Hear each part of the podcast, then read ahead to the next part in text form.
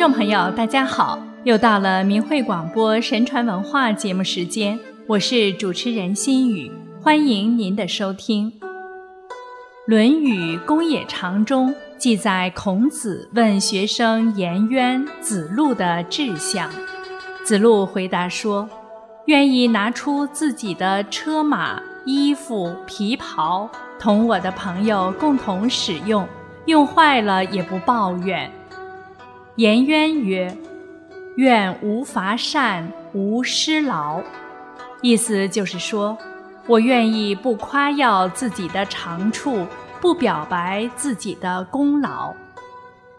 在传统的古代社会，人们的道德水准普遍比较高，不邀功请赏、矜功自傲的人大有人在。西汉时期的丞相丙吉就是这样一位。谦恭低调的贤臣，今天我们就来讲讲记载在《汉书》中的丞相丙吉的故事。一，抚养落难中的宣帝。丙吉字少卿，鲁国人，曾是鲁国的御史，累功升迁到廷尉右监。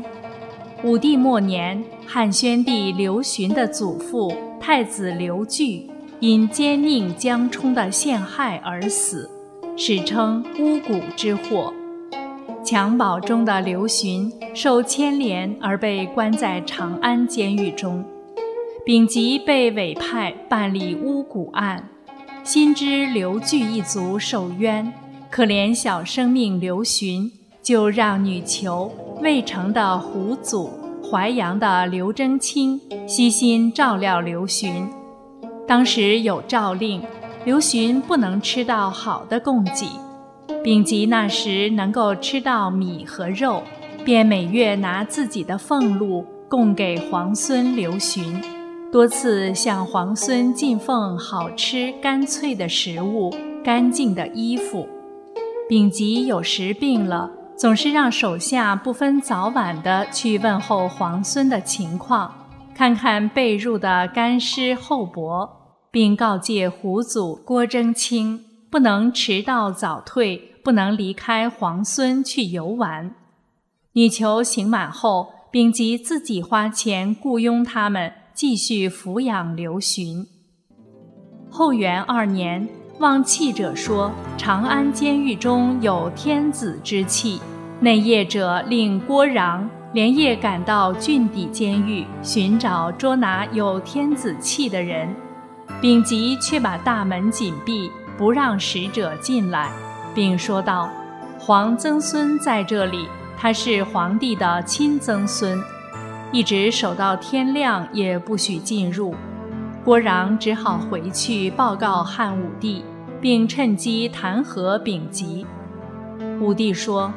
这是上天让这样做的吧？于是大赦天下。五岁的刘询出狱。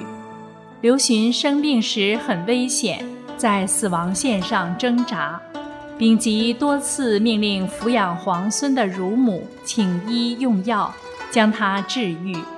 那时的刘询不叫刘询，叫刘病已，是丙吉取的名字。意思就是大病已远离。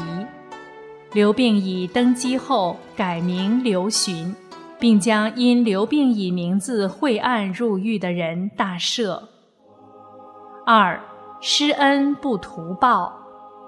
公元前七十四年，汉昭帝突然驾崩，没有子嗣，辅政大臣霍光和丙吉迎立昌邑王刘贺为帝。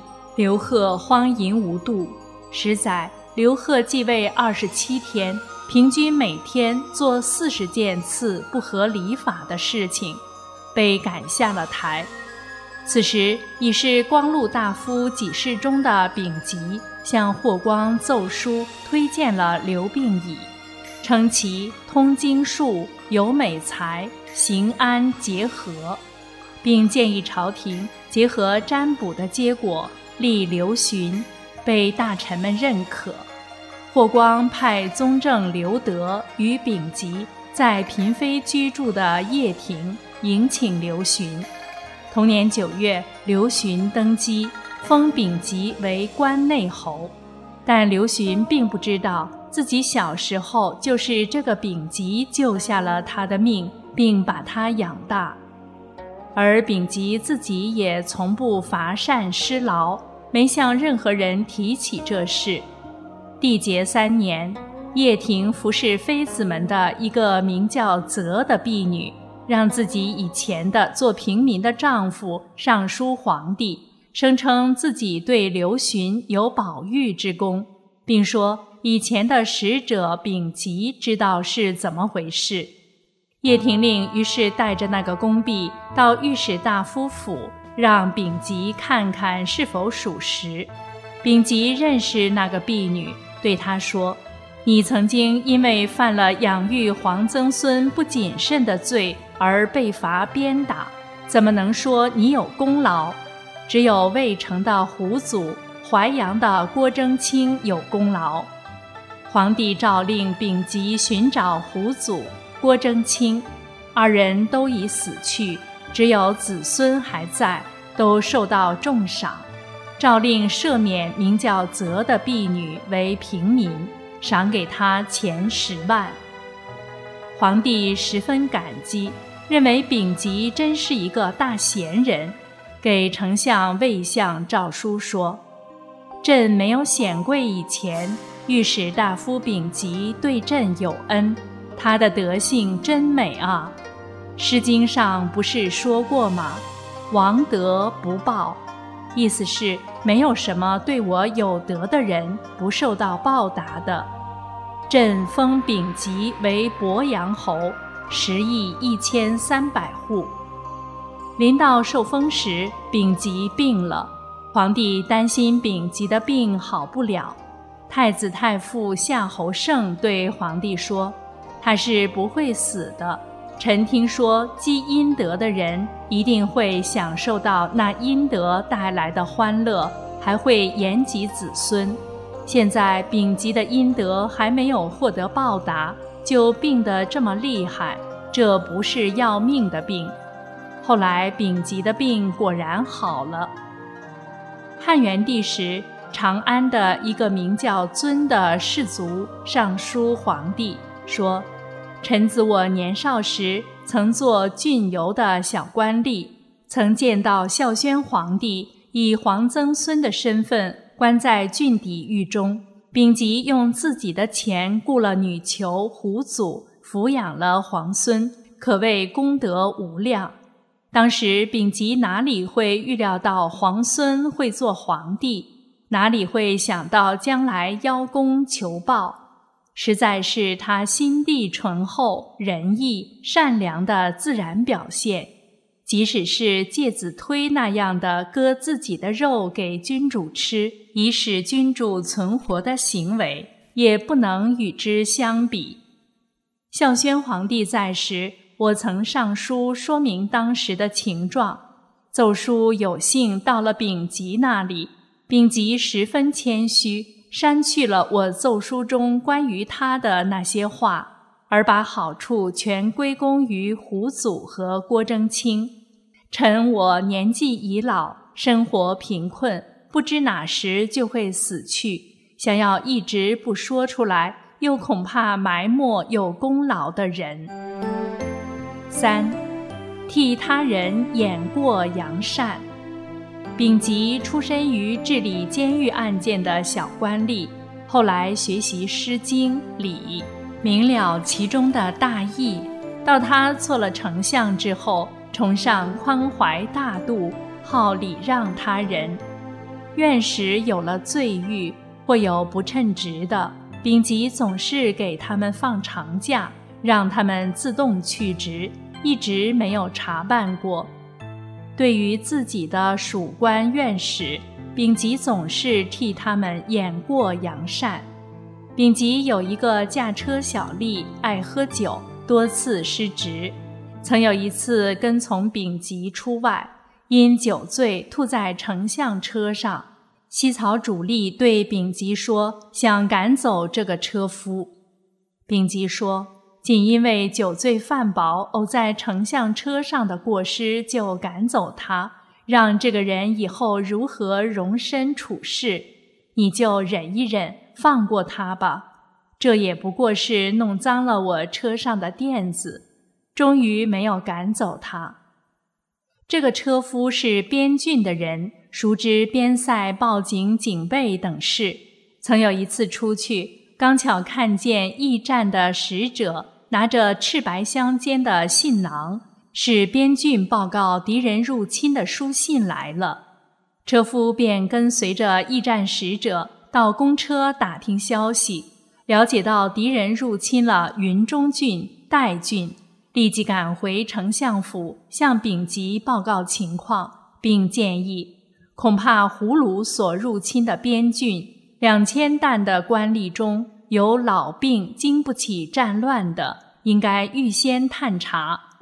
丙吉认为他说的很有道理，于是便让树曹访查边郡的长吏，详细记录他们的身世经历等情况。这件事还没做完，皇帝下诏召见丞相、御史，询问胡虏所入侵的边郡的官吏。丙吉详细的予以回答。御史大夫仓促之间却不能迅速的回答，被皇帝责备了一顿。因此，丙吉被皇帝看作是担忧边防、恪尽职守的好丞相，管理下属官吏十分得力。丙吉于是叹道：“是没有不可容忍的人，他们的才能各有所长。假如我不是先听到车夫的劝告。”怎么会被称赞为勤劳尽力的人呢？而院士们听到这话，也更加佩服丙吉。五凤三年春，丙吉病重，皇帝亲自到病榻前问候丙吉，说：“假如您不幸死了，谁可以代替您呢？”丙吉辞谢道。大臣们的行为才能，圣明的君主您最清楚，愚臣我不太了解。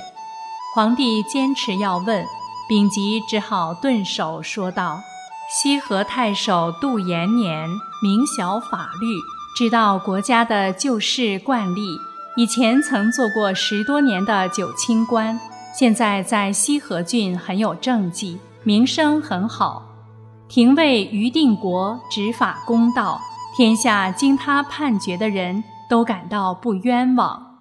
太仆陈万年侍奉继母十分孝顺，做任何事都十分公正厚道。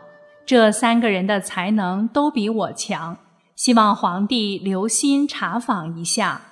皇帝认为丙吉的话都很正确，而答应了。后来这几个人都很称职。皇帝认为丙吉有知人之明。